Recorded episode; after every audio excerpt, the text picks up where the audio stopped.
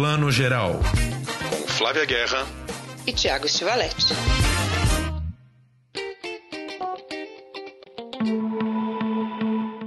Bom dia, boa tarde, boa noite, você que está ouvindo o Plano Geral. Hoje a gente tem uma convidada muito especial, mas antes, Tiago tem um recado para dar, né, Tiago? Bom dia para Tiago. Boa tarde, boa noite. Queria só lembrar que o Plano Geral finalmente demorou, mas chegou. A gente agora está no Instagram, temos perfil próprio no Instagram Lembrar todo mundo de seguir a gente quando puder. Plano Geral Underline Podcast. Segue lá. É isso aí. E segue também a nossa convidada, Luísa Klazen, do canal Luli de Verdade no YouTube e do podcast Laboratório de Cinema, que eu sou super, super ouvinte, tá uma delícia. É realmente um laboratório de cinema. E a Luli teve uma ideia ótima de criar esse podcast. Também nessa. nessa... Luli, responde pra gente. Aliás, bem-vinda. Obrigada por estar aqui com a gente. Você criou esse podcast durante, antes ou, ou, ou, da pandemia ou fez e não dava tempo? Como é que foi a história do laboratório? Bom, primeiramente, obrigada pelo convite. É uma honra estar aqui conversando com vocês. É, bom, a ideia do podcast ela já, já existia desde acho que meados de 2019, mais ou menos, e eu tinha um pouco de receio, assim, de começar a atacar isso, né? Porque eu queria fazer um podcast que fosse um acervo e uma, uma revisitação ao conteúdo que eu fiz durante nove anos no YouTube. Só que eu achei que isso ia me demandar muito tempo, porque eu não tava tendo esse tempo, então deixei na gaveta e é isso aí, vamos que vamos.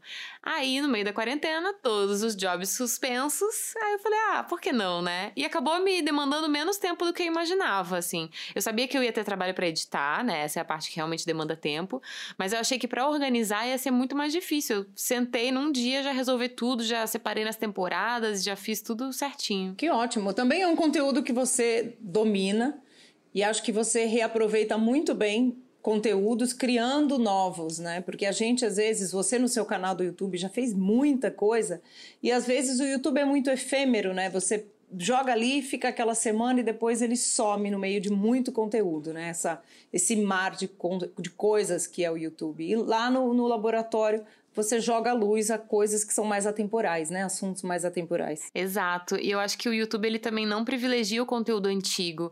Então, muitas vezes alguém quer saber sobre alguma coisa.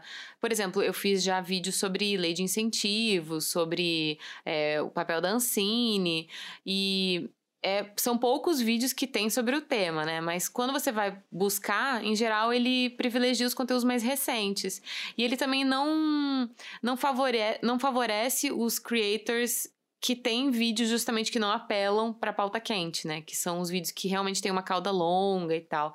Então eu comecei a, a enxergar o meu canal de, de forma cada vez menos pertencente ao YouTube. Comecei a ter vontade de, de pular para outra poça.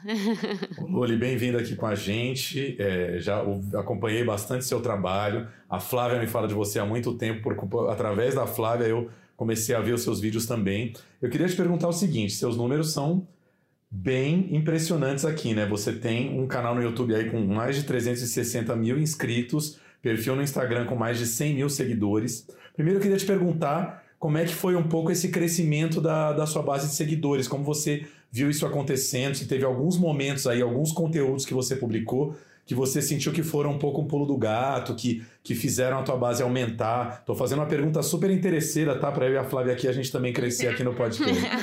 tem que ser jovem, Tiago, tem que ser jovem. Ah, então já era, esquece. Já era. É, eu acho que eu, eu sou a pior pessoa para dar esse tipo de conselho, porque eu não sou muito ligada em números, né? Além de ser de humanas, eu sempre tive a vontade de fazer essas coisas na internet porque era um, uma paixão mesmo, né? Não era para fazer dinheiro, para ficar famosa. Então, muitas coisas foram muito orgânicas. Eu não tenho como mensurar alguma coisa assim que foi o diferencial, o momento que começou a dar certo. Porque quando eu cheguei na, em todas as redes sociais era meio tudo mato, assim, né? O YouTube era mato, o Twitter era mato e o Instagram eu entrei ainda não era não era mais mato porque é, eu, eu era usuária de Android, né? E o Instagram no começo era só para iPhone iPhone. Mas se for, se eu tivesse um iPhone na época, eu tava lá desde que era mato. Então, é, tem algumas coisas que eu postei que são um diferencial na minha carreira, que as pessoas me conhecem por causa disso e foi uma experiência incrível, né? Por exemplo, a set visit que eu fiz de Stranger Things, eu fui visitar o set da série antes dela estrear, então ninguém sabia do que, que se tratava, se seria legal, se seria hype ou não. E esse é o meu vídeo mais visto do canal, porque também eu postei o conteúdo sobre Stranger Things antes da série estrear. Então, assim que as pessoas terminaram a maratona, elas foram pro YouTube e elas encontraram meu vídeo vídeo. E, e outras entrevistas muito mar maravilhosas que eu fiz também, como a do Tom Hanks, que foi na Itália, num, num castelo assim super antigo. Então, tem muitas coisas muito incríveis das quais eu me orgulho. E eu acho que o trabalho que eu fiz no Canal Brasil também foi um diferencial muito grande dentro da área de cinema. As pessoas começaram a, a me levar mais a sério, né? Eu não era mais a menininha de cabelo colorido do YouTube, eu era realmente uma pessoa que estava comprometida com o cinema e e buscando temas que não necessariamente fossem os que dão mais view, mas são os que são mais importantes a serem falados, né? E eu recebo muito esse feedback, assim, de jornalistas de cinema, de, de pessoas da distribuição, da exibição, assessoria de imprensa. E o meu canal, ele atingiu um pico lá por 2017 e depois ele deu uma caída, justamente porque eu passei por um processo de depressão. E eu abracei isso também, né? Esse momento de, de reflexão, de repensar o que eu queria. E depois desse momento que, depois que o auge passa, você percebe quem estava do seu lado porque estava interessado no que você estava trazendo, mas também eu tive o lado bom disso tudo que foi ver as pessoas que não estavam ali porque estavam interessadas no que eu poderia dar, mas sim porque elas gostavam mesmo do meu conteúdo, é, as pessoas de cinema que, que respeitam muito o meu trabalho, então foi muito legal assim para conseguir separar e conseguir enxergar com mais definição isso, né? Então eu não sou a melhor pessoa para dar conselhos sobre conteúdos que bombam, mas eu tenho certeza que as, as pessoas percebem isso, que eu faço o que eu faço porque eu gosto, não porque vai dar certo. E dá certo porque eu gosto, eu acho. Vamos só dar o serviço direitinho aqui, né? O canal no YouTube é Luli de Verdade, Luli, L-U-L-L-Y, né? Para procurar no YouTube. E, mas muito legal isso que você está falando, até da, da depressão, da gente saber que pô, a rede social é uma coisa que demanda muito, né? É uma exposição grande e não necessariamente você tem que você tem que estar tá nessa, nessa energia absoluta o tempo todo, né? Normal isso. É, e era muito difícil eu estar tá, é, disposta a fazer um roteiro, botar uma maquiagem na cara, sorrir pra câmera e fingir que tava tudo bem, sendo que não tava. E muitas vezes eu me sentia muito culpada, porque eu tava indo muito bem em tudo na minha vida. Eu tava indo bem profissionalmente, é, no lado pessoal também. Eu tava feliz com tudo, mas eu não tava feliz, sabe? É, então foi uma, uma crise muito grande, assim, nesse sentido. E era justamente na época que eu tava no Canal Brasil e eles foram muito. me deram muito apoio apoio, sabe? Eles sabiam de tudo que estava acontecendo comigo e eles estavam é, me ajudando sempre que fosse necessário. Então é muito bom você poder trabalhar com pessoas com quem você pode confiar, que você se sinta seguro, é, não fica naquele medo assim, poxa, eu não, eu não, vou render, vão me demitir, sabe? Eu acho que o papel do, do trabalho na vida da pessoa, a gente fala pouco disso, né? Mas para mim foi uma, um grande diferencial e todas as pessoas do Canal Brasil eu guardo num cantinho muito quentinho aqui do meu coração, porque eu gosto demais disso. E eu não tenho vergonha nem receio de falar por esse desse momento que eu passei, né, de que não tenho certeza se é uma depressão, porque eu não melhorei com o antidepressivo, mas foi um processo depressivo. E eu acho que toda vez que eu, eu trago esse assunto, assim, para um podcast, para uma palestra, para alguma alguma collab que eu faço na internet, em geral as pessoas se relacionam muito com isso, sabe? Então a gente tem que falar mais, eu acho, né? Tá acontecendo com todo mundo, a gente só não, não enxerga o momento de falar, não sei, não sei como é que é para as pessoas. Claro, tem que falar sim, com certeza. Eu sou da, da opinião de quanto mais a gente fala, mas a gente desmistifica e se humaniza, né? Porque o que, o que a gente tem que entender é que essa é uma questão universal, eu diria, não acha, Tiago? Sim, totalmente. Acho que essa, essa identificação é, é importantíssima, né? Porque a rede social ela tem um pouco esse lado que é o, é o lado um pouco da aparência, né? O Instagram é uma rede social, por exemplo, que leva a gente a, a mostrar apenas o lado positivo da vida e, e, e por trás tem muito trabalho, como todo trabalho tem altos e baixos, né? Tem momentos de cansaço, de tudo. Acho muito acho, acho importantíssimo você falar mesmo em todo lugar que você puder sobre isso, assim, porque é, é super humano, né? Pois é, eu gosto muito de abordar esse tema e obrigada pelo espaço aqui. Antes da gente ir para as nossas dicas do streaming, a gente tem uma notícia importante para comentar que muita gente está aguardando. Resta saber se é o momento certo, não é, Tiago? É, exatamente. A gente está gravando aqui na sexta-feira, né? E o governo de São Paulo anunciou que está antecipando, vai antecipar a reabertura de cinemas, teatros e academias, entre outros, aí para a chamada fase amarela, né? O que isso significa? O que levaria um pouco mais de tempo, eles estão tentando antecipar. Se São Paulo continuar direitinho na fase amarela aí durante o mês de julho, a partir do dia 27 de julho, os cinemas poderiam reabrir, com algumas regras já definidas, outros protocolos ainda a serem definidos.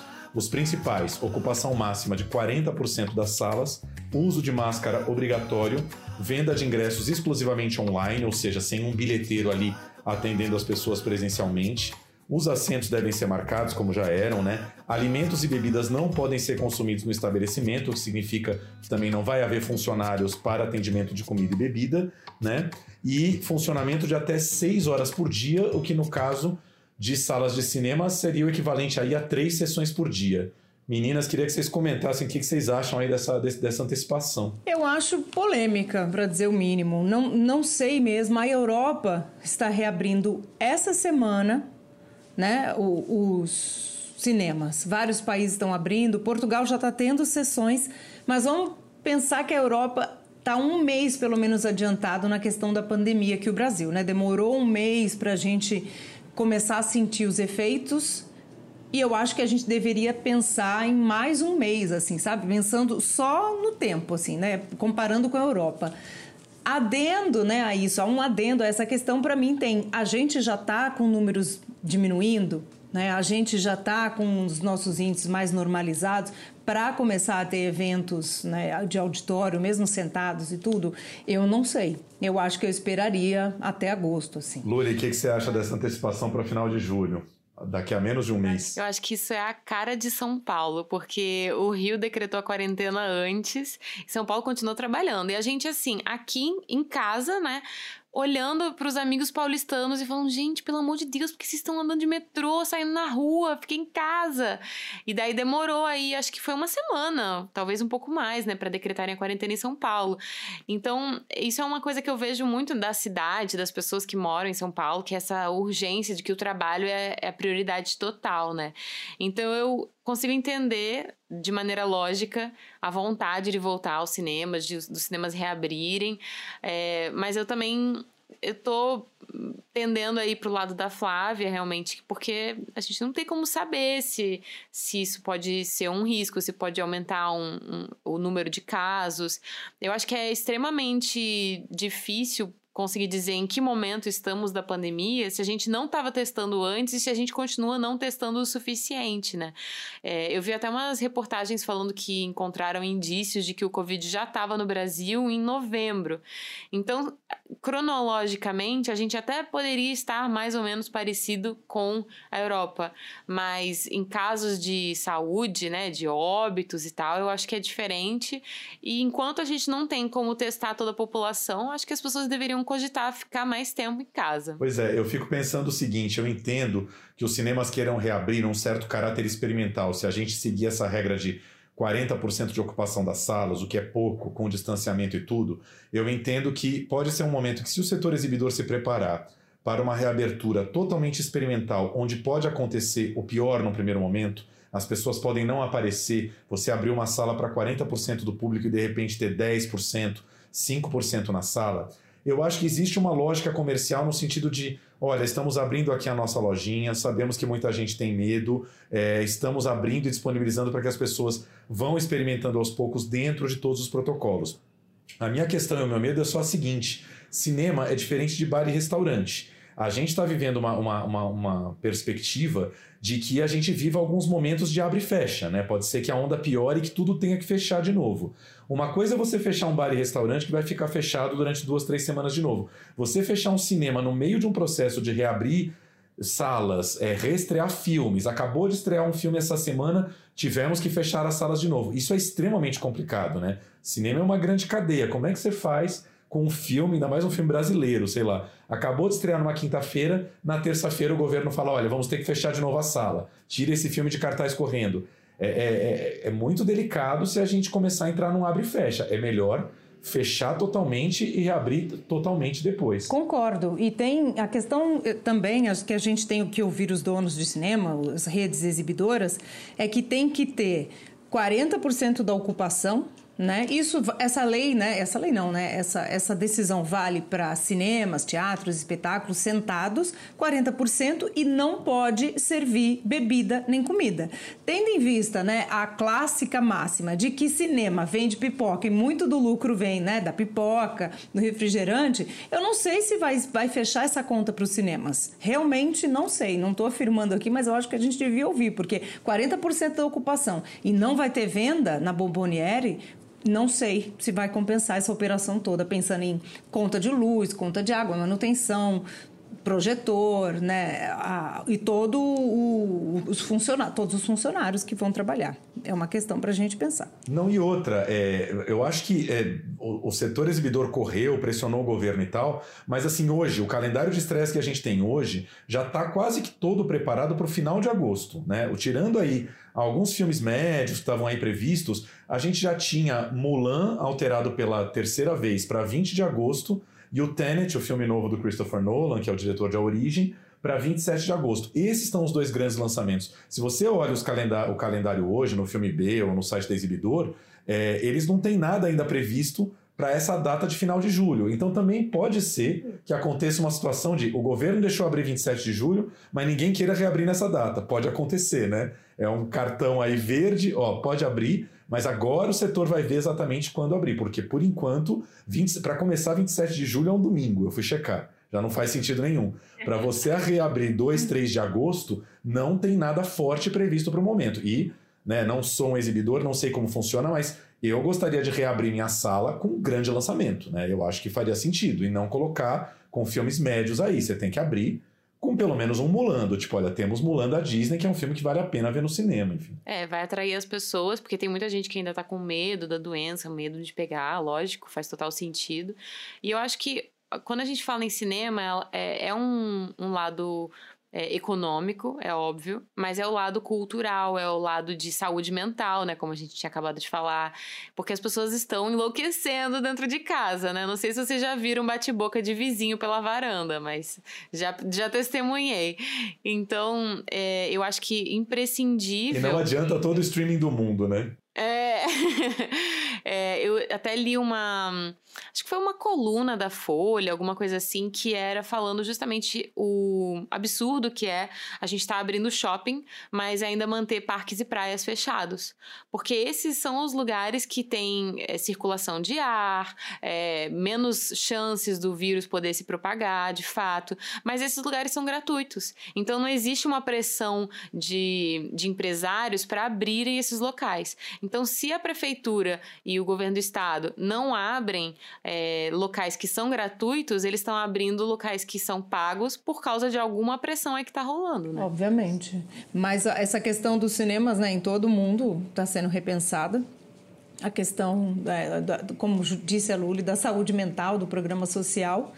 E a gente vai ter que repensar como é que volta esse normal, né? Como eu disse, essa semana eu conversei com o CEO da Curzon, que é uma das grandes redes de cinema de arte, né? Seria um Itaú Cinemas, mal comparando, na Inglaterra, e eles têm uma programação incrível. E também a, a, uma das diretoras do Angelica Film Center, que é de Nova York, mas tem salas em várias cidades dos Estados Unidos. E eles, os dois afirmaram que, a, que as questões sanitárias e as questões de programação ainda estão sendo muito pensadas, porque se a Ásia abrir antes, esses cinemas ficam atrasados. Tem tudo isso também, né? A Ásia lançar um Mulan antes da Europa, aí a Europa como é que ela se adapta, como disse o Tiago, como é que a gente se adapta se abrir no final de julho ainda não tiver também os lançamentos de Hollywood. Tem toda uma organização aí que precisa ser pensada. Bom, vamos então agora começar as nossas dicas de streaming. Eu queria dar uma primeira dica aqui que acabou de estrear na Netflix, falar rapidinho desse filme. É essa coletânea de curtas chamado Feito em Casa, ou Homemade em inglês, Homemade tudo junto, que é uma coletânea de 18 curtas. Uh, foram, foram pedidos esses curtas para grandes diretores internacionais para eles fazerem, assim, inventarem histórias sobre a quarentena e sobre o isolamento social no mundo todo. É o tipo de, de coletânea de curtas que a gente em outros tempos veria estrear num festival como Cannes, depois passar pela Mostra de São Paulo, por vários festivais ao redor do mundo, e dessa vez foi direto para Netflix e faz todo sentido, né? Porque são é, cineastas pensando e sentindo a quarentena e nós em casa vendo pela televisão na Netflix como essas pessoas estão reagindo a, ao isolamento. É, achei que eles conseguiram. A produção é do Pablo Larraín, né, o grande cineasta chileno aí do No, né, Tony Maneiro, de vários filmes, e convidaram só gente incrível. Fizeram uma bela seleção bem diversificada. Eu fiz a conta aqui, são 18 diretores, porque tem um, um curta que é dirigido por um casal. E desses 18, 7 são mulheres, que eu achei uma boa representatividade aí, né? Quase uns 40% aí dos diretores. E aí a gente tem o italiano Paulo Sorrentino, o próprio Larraín, tem a Naomi Kawase, japonesa, David Mackenzie, escocês, a Meg Gyllenhaal, atriz, irmã do Jake Gyllenhaal, estreando na direção com curta, Nadine Labak, que arrebentou ano passado com Cafarnaum, o Antônio Campos, né, que é naturalizado americano, mas é filho do, do, do Lucas Mendes, né, filho de brasileiro, até Kristen Stewart, tem muita gente. E é engraçado notar que é, esses curtas, pelo menos uns cinco deles, é, falam muito, mostram muito as crianças no isolamento. Começa que já tem uma grande diferença, que assim, todo mundo teve que respeitar as condições de isolamento dos seus países. Então quase todo mundo filmou dentro de casa. Só que esse dentro de casa já varia, né? Tem gente que mora num apartamentinho, é o caso do Ladli, que mora num apartamento super simples em conjunto habitacional, diretor de Os Miseráveis, né? Ele é um malinês radicado na França. E tem gente que mora em casas espetaculares, com uma, uma floresta, um bosque. O caso da Meg Gyllenhaal, um bosque maravilhoso para filmar. Antônio Campos filma num bosque com lago, quer dizer, várias, várias condições de temperatura e pressão diferentes para fazer esses curtas, né? Get me out of here! Your Holiness. Your Majesty, shall we take a tour of the Vatican? Probably just some local who got drunk and fell asleep on the beach. E muitos deles falam, mostram essas crianças no isolamento, alguns com maior ou menor criatividade. A Nadine Labac filma a filha dela fazendo encenações dentro do escritório do pai. Gente, sabe as meninas menina que já é uma atriz nata, você vê o curta, você fala, meu Deus do céu, como uma criança já pode ser tão atriz? Ela, ela incorpora uns personagens e faz diálogos dela com ela mesma. Você fala, essa menina vai ser atriz assim com absoluta certeza. Já viram o filme assim, criança atriz nata, assim, impressionante. E aí assim, tem alguns bem decepcionantes. O da Kristen Stewart eu achei o típico curta de atriz. É uma egotrip, ela fica filmando a insônia dela, fazendo uns truques de montagem em cima da insônia. Chato pra cacete, achei. Agora, a Meg Gyllenhaal, surpreendente, assim. Achei uma diretora de mão cheia. Ela filmou Peter Sarsgaard, que é marido dela, ator também de vários filmes, como, como Jack, do próprio, do próprio Larraín. E, e ela imagina uma ficção científica, um apocalipse em que o vírus dominou não só o corpo das pessoas, como o universo todo. O universo está. O, o, o, coronavírus está espalhado pelo universo. Isso tudo filmando o marido em situações ali de, de fim do mundo, de apocalipse. Cara, eu acho que vale muito a pena ver. Eu comecei a ver com uma certa preguiça, sempre tive preguiça de, de coletânea de curtas, e achei que, enfim, óbvio, saldo irregular, como sempre, mas pelo menos uns quatro ou cinco curtas que valem muito a pena. Vocês gostam dessas coletâneas, não? Eu gosto. Você viu o do Ladidi? Eu vi o do Ladidi, que é o diretor do, do Miseráveis, né? Que concorreu pela França ao Oscar de melhor filme estrangeiro.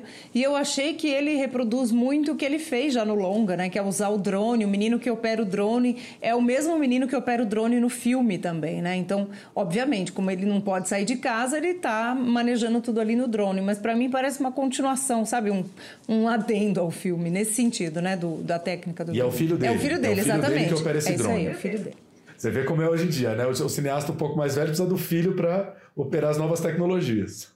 Nossa, eu gostei da dica, eu não sabia que estava disponível e fiquei bem curiosa, porque eu gosto de curtas. É, por mim, haveria, um, haveria sessões de curtas que a gente pudesse comprar e assistir fora de festival, né? Porque isso tem muito durante festival. E eu tô trabalhando tanto justamente numa websérie que tem histórias que não são conectadas, que acabei ficando de fora. Mas eu com certeza vou correr para assistir, porque a gente está colocando a campanha de financiamento é, coletivo coletivo do, da websérie que eu tô produzindo nesse final de semana no ar. Provavelmente quem tá ouvindo já, já tá no ar. Então, é uma ótima inspiração. Já tem o um nome a websérie? A websérie se chama Rio.com, eu sou produtora, e é uma websérie que também é transmídia. Então, a gente vai fazer é, um, uma expansão do universo de cada episódio por durante 15 dias. Então, as pessoas podem interagir com os personagens nas redes sociais e tal. E cada episódio vai ser dirigido por uma pessoa diferente, vai ter uma história diferente, e todas essas pessoas, esses essas histórias são acontecem no dia antes da, de, de decretarem a quarentena aqui no Rio. Dia 12 de março de 2020, onde você estava. Então, tem tudo a ver, tem tudo a ver com feito em casa, veja mesmo. Tudo, tudo a ver. É, sua dica então, Luli, dá uma dica pra gente de streaming. Olha, é, na Netflix tem, tem muita coisa muito boa, né? Então eu dei uma olhadinha no no catálogo deles para ver o que, que tinha para recomendar aqui que fosse diferente, que fosse algo surpreendente para as pessoas, né? Muitos dos profissionais de audiovisual que eu tenho entrevistado lá nas lives no Instagram é, do, do Estação, eles têm mencionado a filmes de plástico. Então eu achei super interessante trazer o Temporada, que é um filme maravilhoso do filme de plástico, é, que é a história de uma mulher que se muda e, e as coisas é, enfim, é, é, difícil falar do filme sem dar spoiler, né? Mas é, ela tem que lidar a vida dela numa cidade diferente e, e, e interagindo com pessoas da periferia de Belo Horizonte. É, a protagonista é a Grace Passou, que é maravilhosa. E é um filme que traz esse lado, assim, de. do que, que fica ao lado de uma cidade grande, né? Porque eu acho que a gente tem essa carência. A gente faz filmes sobre cidade grande e a gente faz filmes sobre o interiorzão. Mas os filmes sobre a periferia, sabe? Eles existem, lógico, são em menor quantidade, mas uma potência assim absurda. Então fica a minha recomendação aí de temporada. Meu pai fala que a galera veio tocada, assim, a prefeitura colocou todo mundo pra fora e a galera veio assim, a pé, de carroça. A cidade cresce rápido, né? É gente demais, né? Pra caralho. A gente adora o filme. E é, e é, interessante você falar filme que retrata a periferia sem ser a violência, né, Luli? Sem ser a violência policial, enfim, ah, é, são sempre regiões violentas. É óbvio, né? A violência contém drama, mas assim, essa não é a realidade de 90% das pessoas que vivem numa periferia como a de contagem, né? Tem um espaço em contagem. É isso aí. E o, e o, André Novaes, que é o diretor, ele tem muita propriedade, né? Ele faz isso desde os curtas dele. Eu adoro que ele bota sempre a mãe dele, Dona Zezé, que faz uma ponta ali. Vocês vão ver, é a senhora que serve um cafezinho num determinado momento. E, e ele traz mesmo é, maravilhosa. E ele traz essas pequenas coisas, né, do, do, do cotidiano mesmo, que a gente sempre fala, mas é, é de uma verdade né? E é uma delícia de acompanhar, porque é muito o Brasil. E eu gosto demais disso nesse filme, como disse você, Tiago. Não é a violência em si, que também é Brasil, mas é essa vida, né? A equipe lá da, do controle de endemias, a dengue, e vira o pratinho. E, no fundo, também, Luli, é, um, é uma história de emancipação de uma mulher. Né? Nos seus pequenos símbolos, assim, tem um pequeno símbolo dela se mudar, o outro, o final é muito simbólico tem vários pequenos símbolos dessa mulher se apropriando dessa vida dela. Eu gosto demais do trabalho do André. O filme venceu o Festival de Brasília e é uma ótima amostra aí da força do cinema mineiro que só tem nos dado coisas boas. Sim, eu lembrei do Inácio Araújo na Folha, ele, ele escreve uma frase sobre o cinema do, do André Novaes de Oliveira,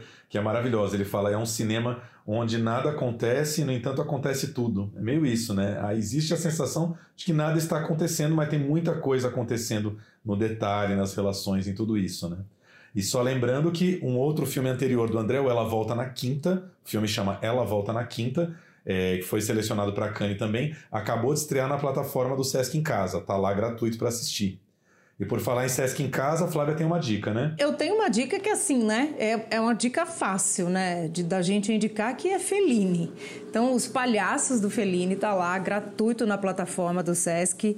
E assim, eu sou apaixonada por Feline. Se estrear um curta do Fellini eu vou falar, se estrear uma entrevista do Fellini eu vou falar. Mas eu gosto demais de como o Fellini usava o circo como metáfora da vida nos filmes dele, né? Isso também é outro clássico, é, é fácil falar isso quando a gente fala dele. Mas o que eu gosto demais na história do, do Ipagliatti, né? O Iklaus, enfim, é que ele partiu porque ele queria, ele começou porque ele queria fazer um documentário sobre o circo, sobre essa geração dos palhaços clássicos que já estava morrendo lá nos anos, né, o fim dos 60, começo dos 70. O filme é de 70 que já estava indo embora e fez parte da infância dele. Ele contava sempre que quando ele era criança ele fugiu com o circo. Ninguém nunca soube se isso é verdade ou não. A gente finge que é, como tudo, né, na obra e na vida do Fellini. E aí ele foi fazer esse filme, mas ele, ele não era documentarista. O Fellini era um grande criador né, de universo. Então ele não conseguiu ser objetivo suficiente para fazer um documentário. Aí o que, que ele fez? Ele fez encenação. Tem um menino, né? O filme tem esse menino lá em Rimini, que é a cidade do Fellini, vendo um circo encantado. Ele fez o documentário, tem entrevista com esses palhaços maravilhosos e ele misturou tudo isso. Então ele chamava o, o Palhate de um documentário. É, na verdade, ele falava, era uma paródia de documentário. Eu que brinco, é um documentário mentira, né? Então, eu gosto demais desse filme por esse híbrido. Não é um Fellini típico, né? No sentido de Amacor, ou de Oito e Meio, ou La Dolce Vita. Mas é muito legal porque a gente vê o Fellini ali. Ele se coloca, a gente assiste o Fellini também. Então, para quem é fã dele e quer saber mais do próprio criador e, e do objeto né, de fascínio dele, que é o circo esse é um filmaço, fora que está gratuito, cópia linda. Então, eu acho uma, uma, uma, uma pedida assim maravilhosa. E, e, ele filmou entre Itália e França, então tem esses dois países aí para a gente também visitar com ele. Eu estava revendo o filme ontem e assim nada me impressionou tanto quanto a primeira cena que é tá de noite e as pessoas começam a abrir a janela, estão ouvindo um barulho e há uma lona de circo subindo aos poucos. É quase como se o circo fosse um elefante acordando, né? Aquilo vai subindo, subindo. É, é quase um organismo vivo que está to tá tomando forma, assim. Achei aquela, essa ideia muito sensacional, assim. Confesso, vou falar uma coisa que depõe contra mim. Não sou dos maiores fãs de Fellini, assim. Eu sou daqueles que gosta do 8,5 e do e do A Doce Vida, assim. É, são os meus dois filmes preferidos. A Marcor já nem tanto, assim. Luli, Luli tem algum Fellini preferido ou não? Ah, então, eu vou ficar devendo para vocês. vou encerrar minha participação por aqui, gente, muito obrigada. o pessoal que ama Fellini não vai gostar, né? Mas pelo menos você tá do meu lado aqui também, não é o grande fã. não, e é engraçado que os nossos mentores, meu e da Flávia, esse pessoal de outra geração de críticos, né? O, o Luiz Carlos Merten, o Luiz Anin, que, que trabalharam com a Flávia, Fellini é Deus para eles, né? Você vê eles falando, assim, eles eles gostam de cinema através de Fellini. E é uma coisa que a nossa geração já pegou de uma outra maneira, mais, mais leve, assim. Para eles foi muito fundamental ver Fellini quando Fellini estava criando, estreando, né? Aí eu e a Flávia também já, a gente já pegou ele como como memória, né? Como, como, é. como clássico. Enfim. O que eu acho que o Fellini tinha de. Esse ano a gente falou muito de Fellini por causa do centenário, né? Eu acho que o, o Fellini tinha uma, uma característica que eu acho que era muito importante, principalmente para essa geração, que era a falta de vergonha, né? Fellini não tinha vergonha. Ele não era neorrealista, ele não era dando velho vague, ele criava o seu universo. Acordava todo dia, desenhava os sonhos, as mulheres felinianas, ele criou o universo, né? Ele é um criador. Para mim, ele é mais do que um diretor, porque ele era cartunista. Então, assim, ele não tinha vergonha. Outro, eu revi maravilhoso o Oito e Meio em cópia linda no Cinesesc, que foi o último filme que eu vi no Antigo Mundo, porque logo depois fechou-se tudo. O dia que o Cinesesc fechou era o dia que eu ia ver de novo La Dolce Vita na telona. E o, e o Fellini, eu, eu, eu acho muito isso, o oito e meio ele não tem senso de noção, como eu falo. Ele inventa um negócio ali no meio, o diretor voa, ele sonha, você não sabe o que é sonho, o que é realidade. Eu acho que essa liberdade do Fellini, de não ter vergonha, de ser ridículo, foi muito forte para essa geração. E para mim é o que mais me pega nele. Eu falo, não acredito que ele está fazendo isso. Não, ele está fazendo. É, mas assim, tem um monte de mim... diretor que não tem senso de noção e é simplesmente ruim, né? Não é o caso dele também. Ele não é ruim. Ele realmente ele tem todo um talento que organiza um universo. A gente tenta apresentar a Fellini pra galera mais nova com os filmes mais conceituados e tal, mas eu acho que talvez esse seja o problema. Tem que pegar uma coisa um pouco mais diferente, menos quadradinha, né? Eu tinha até é, dado um Google aqui para lembrar do nome exato do filme, porque me impactou muito quando eu era adolescente eu, eu ter assistido Julieta dos Espíritos, que é um filme super colorido, tem uma cara de videoclipe. Isso me fez, assim, olhar com olhos mais carinhosos, né? Mas não, não é o cineasta que eu, que eu vou colocar como o meu favorito, lógico, né? Ô Luli, a gente preparou uma surpresa para você. A gente queria fazer um pequeno ping-pong sobre os seus filmes preferidos. Meu Deus, uma libriana, vocês vão ficar aqui até amanhã. Ah, eu também sou libriano. Sinto. Mas não se preocupa que a, a pobre Lívia Capelari vai, vai enxugar. Se você precisar pensar, você pensa, não tem problema nenhum. Vamos lá. Nossa montadora ninja vai nos matar, como sempre. Quer começar, Flavinha? Mas assim, só um disclaimer, então, só um aviso antes da gente começar, que é provável que a minha resposta vai ser a resposta que vem à minha mente antes, não que é a resposta definitiva, tá? Então, se eu deixar de lado algum filme muito incrível, muito maravilhoso que eu mesma ame muito, por favor, não me crucifiquem. Eu sou igual.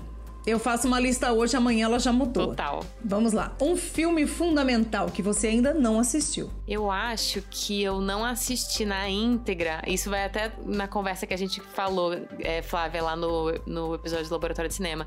Eu acho que eu nunca assisti na íntegra O Nascimento de uma Nação.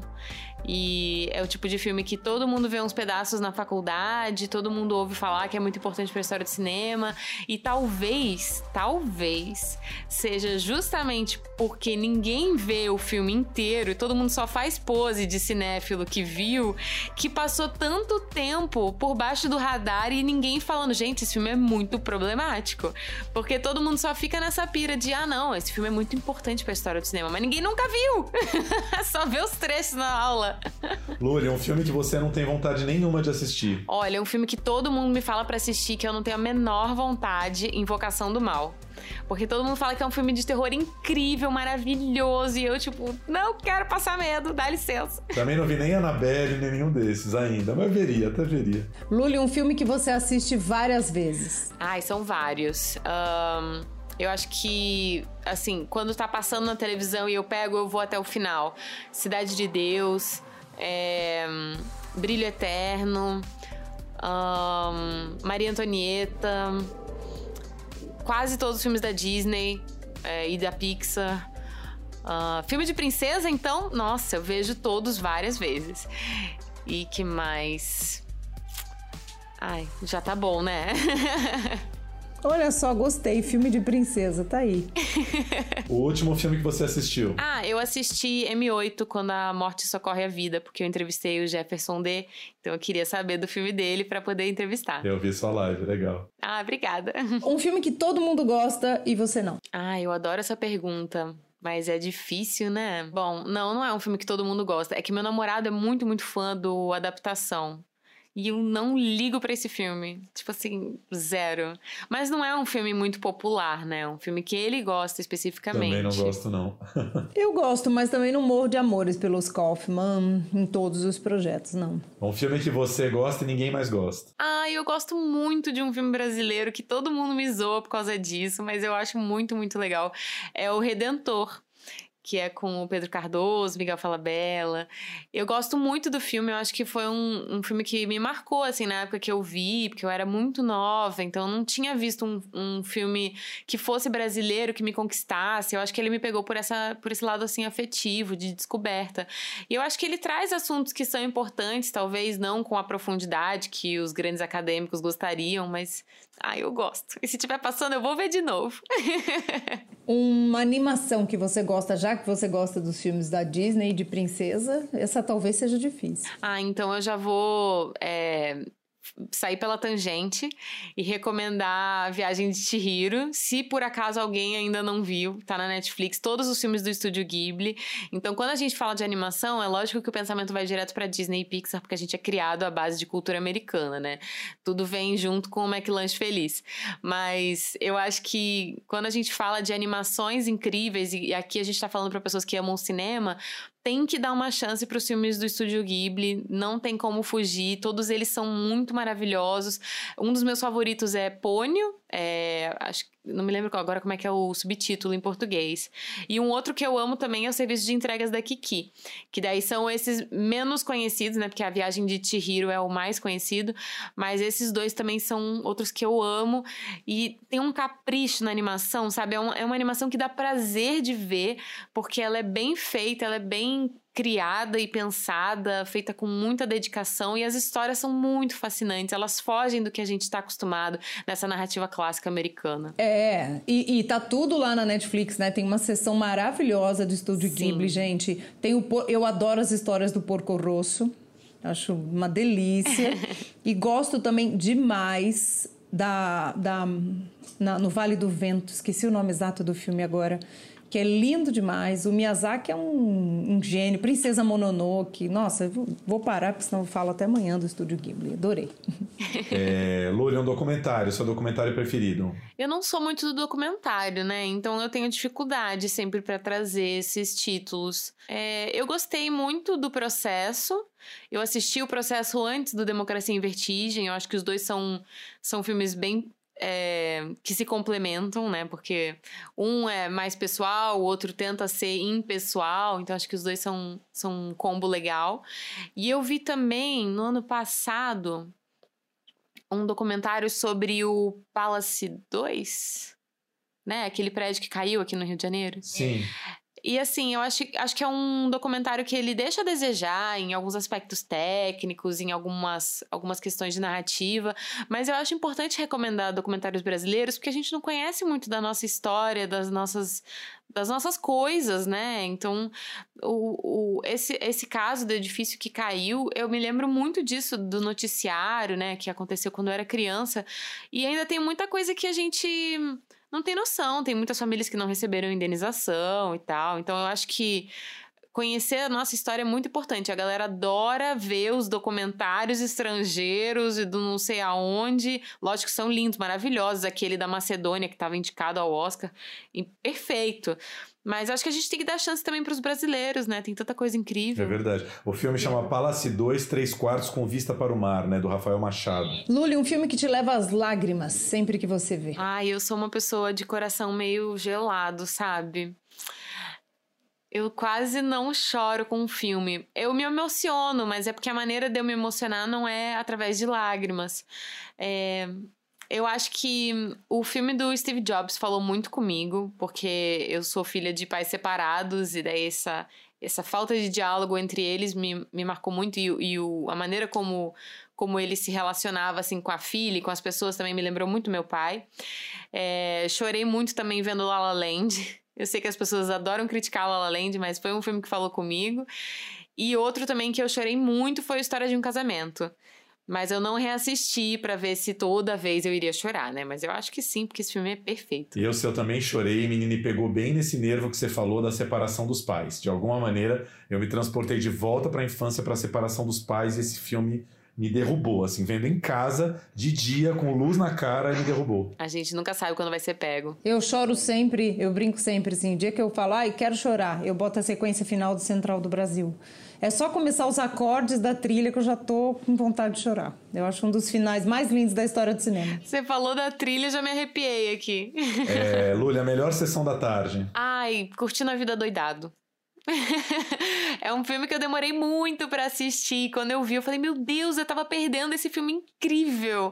É maravilhoso. acho que não existe um filme tão gostoso quanto aquele, assim, com, a mesma, com o mesmo espírito. Essa vai pro Rodrigo França, nosso amigo de faculdade, que tem esse como o grande filme da vida, né, Flá? É verdade. é delicioso esse filme, realmente. E o filme da sua infância, Luli? Além de muitas animações da Disney, eu vou colocar aqui Jumanji, que era um filme que eu assistia muito, repetidas vezes, e quando eu recebi a notícia, né, de que o Robin Williams tinha se suicidado, bateu muito forte para mim, especialmente porque ele tava sempre comigo enquanto eu via Jumanji, sabe? Tipo, para mim ele é aquela pessoa de verdade. Então, é, eu até fiz um vídeo sobre a obra dele, mas foi um tempo depois da notícia, porque eu tava muito abalada com isso, eu não queria, não queria ganhar view com uma parada que tava me deixando triste, sabe? Então, Jumanji dublado, é óbvio, É o filme da minha infância, eu acho. E você viu o remake? Eu vi os dois filmes novos de Jumanji, acho que são legais, são divertidos. Espero que para gerações novas ele signifique tanto quanto o antigo significa para mim. Mas é lógico que ele não me pegou porque eu não sou o demográfico. E para terminar, bom, a gente não sabe quando as salas vão voltar, mas para fazer um esquenta, um filme que ainda não estreou e que você tá louca para assistir. Contrariando ao que vocês talvez espera, esperassem de mim aqui, já, já que eu falei tanto de princesa, não tô tão empolgada assim pra ver Mulan, tá? Eu tô mais empolgada pra ver o Tenet, porque eu sou muito, muito fã do Nolan. Ah, eu também.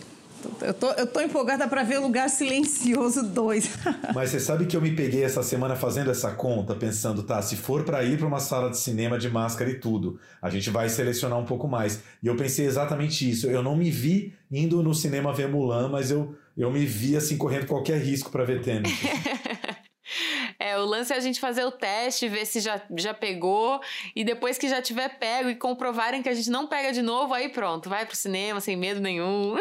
então, bom, vamos agora para um pouquinho mais de notícias. O que, que temos mais de novidade, Flavinha? Olha, a gente tem os novos membros da academia do Oscar. A academia, na verdade, todo ano convida gente do mundo inteiro para entrar para o corpo de votantes, de sócios e que votam né, nos prêmios do Oscar. E dessa vez foram 819 pessoas, a grande maioria, abre aspas aqui da academia, mulheres e etnias subrepresentadas, ou seja, etnias e, né, e culturas que não são bem representadas ou não têm histórias bem contadas, principalmente em Hollywood. E a gente teve cinco brasileiros nessa lista, entre eles a gente teve a Mariana Oliva, a gente teve Otto Guerra, que é super diretor também, que eu adoro, Tiago Pavan. Mariana e Tiago entram como produtores na categoria de documentários. Otto Guerra, diretor ali na, na de animação. A Cristina Amaral, super montadora, que eu admiro tanto, foi convidada, mas disse que não vai aceitar porque não tem tempo para se dedicar à tarefa. E realmente é uma tarefa que, se você quiser fazer direito, precisa de tempo. E o Marcos Waldenberg, que entra na categoria de executivos aí. E aí, lembrando só um, aqui uma dica, Mariana Oliva é diretora de um filme que eu amo, o Piripicura. Ela dirige junto com o Bruno Jorge e a Renata Terra. Está disponível na Amazon e conta a história dos dois últimos sobreviventes dessa etnia.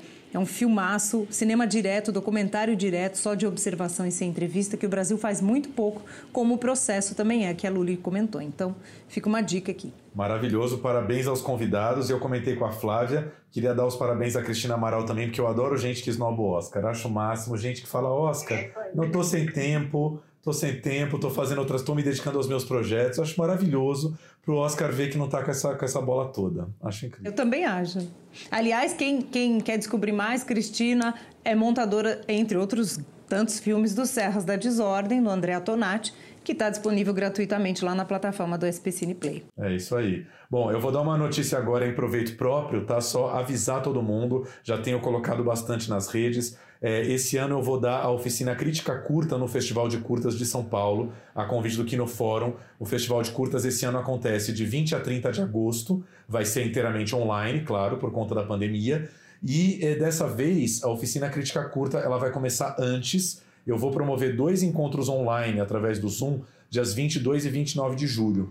Ah, vai ser um evento aberto, gratuito e a vantagem de estarmos na pandemia fazendo encontros virtuais. Dessa vez, a gente está aceitando selecionados do Brasil inteiro, né? Não precisa estar em São Paulo. Antigamente, as, as, os encontros eram feitos aqui no MIS, em São Paulo. Como dessa vez vai ser virtual, todo mundo do Brasil inteiro pode se inscrever. É, não tem pré-requisito nenhum, basta apenas preencher a ficha de inscrição. É só ir lá no, no, no Instagram do Curta aqui no Fórum, tá? Ou no meu próprio Instagram, Texte Valete. É, tá lá o link para a ficha de inscrição, tá? Fica o aviso aqui. E a gente estava falando do Oscar, mas vamos ao Oscar Latino, os prêmios Platino, que todo ano é entregue num país diferente. Esse ano seria de novo no México, no Ex-Caré, que é um complexo maravilhoso ali na Riviera Maia. Foi totalmente online, como praticamente tudo até o momento.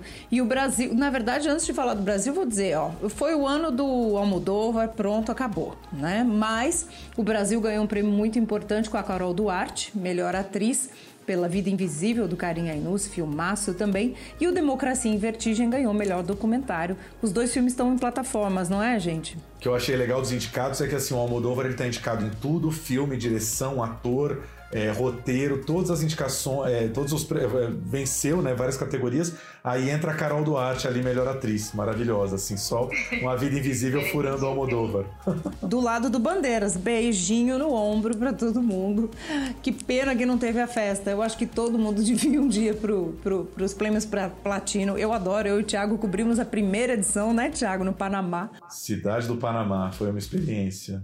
Isso aí, eu cobri o primeiro ano em que foi no Ex-Caré, no México, é um privilégio, eu adoro cobrir os prêmios Platino, porque eu gosto dessa Babel Latina, eu gosto demais do cinema latino e da latinidade. Então, quando junta essa gente toda no México, só isso é um acontecimento. Então, é uma pena que esse ano não aconteceu, eu espero que ano que vem volte e volte para lá. É isso aí, e eu queria encerrar com uma notícia que na verdade já é da semana passada, mas quem não está sabendo precisa saber disso. A gente está cansado de ver casal se separando agora. Irmãos se separando é a primeira vez. Os irmãos Coen se separaram, vocês souberam disso? Eu estou impactado até agora. Não temos mais irmãos Coen juntos, pelo menos no próximo projeto.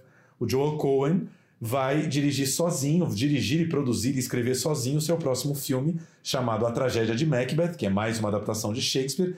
E pela primeira vez, desde que começou a fazer curtas em 1970, sem o irmão Ethan Cohen. O Ethan, que é, o irmão, é, o, é casado com a Frances McDormand, esses dois não estarão envolvidos no novo projeto. Ou seja, é uma separação depois de 50 anos de trabalho juntos. Eu nem imagino como seja isso. Vocês imaginam? Eu acho que isso pode ser que nem o. É o Nolan também que trabalha com o irmão dele no roteiro, né? E daí quando eles separaram, deu uma escorregada aí, mas mas voltou. Estamos bem.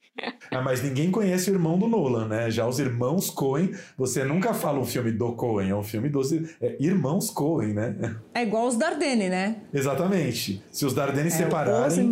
Eu, eu acho que até essa separação dos Coen é que começou esse lance da pandemia. Se os Dardenne separarem, eu não sei aonde o mundo vai parar, cara. Não dá. Aí acaba, aí explode, entendeu? Não dá, não pode. É como as irmãs Wachowski, né? As irmãs também não podem separar. Mas, cara, assim, é, os dois, tanto o Joel quanto, quanto o Ethan, eles são tão incríveis que, assim, Macbeth é aquela história que você já viu 18 mil vezes. E eu já morro de vontade de ver o que é a história de Macbeth contada pelo Joel Cohen, né? Você já imagina uma coisa absolutamente diferente de tudo que você já viu. Né? Isso aí é jogada de marketing para vender caderno. Você vai ver o, o filme novo só porque é o sem o outro, mas daí na verdade tem ele lá, só que ele não assinou, só isso, é jogada de marketing. para vender caderno é a melhor. Inspirado livremente em um tweet que é: surfista não existe, é só uma invenção da mídia para vender caderno. A Tilibra vai se aproveitar, né? A gente é do tempo da Tilibra, né, Flávia? É total, velhos. Gente, é isso. O plano geral vai ficando por aqui. A gente queria agradecer demais, Luli. Quer falar mais alguma coisa, mandar algum recado? No dia 13 de julho se encerra a consulta pública que a Ancine abriu. É uma consulta pública inédita a respeito da meia entrada.